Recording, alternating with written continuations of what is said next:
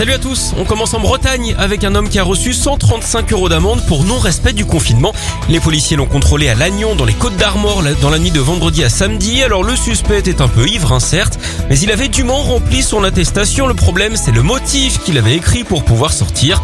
Sur son papier, il a marqué qu'il voulait aller, je cite, casser la figure à un mec. Évidemment, ça ne fait pas partie euh, des raisons autorisées. Il a donc passé la nuit en prison avant de repartir avec son amende et un bon modèle d'attestation le lendemain. En parlant d'abus d'alcool, vous savez comment on appelle une file d'attente devant un bar Une queue de boisson.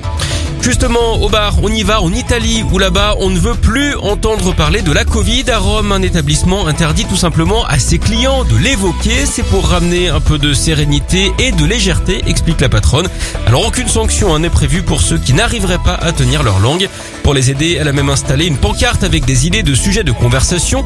Actualité, vie des gens célèbres, histoire, culture générale. Alors, c'est vrai que la Covid, on en parle beaucoup. D'ailleurs, vous connaissez euh, sans doute le comble pour un gérant de café c'est d'en avoir marre.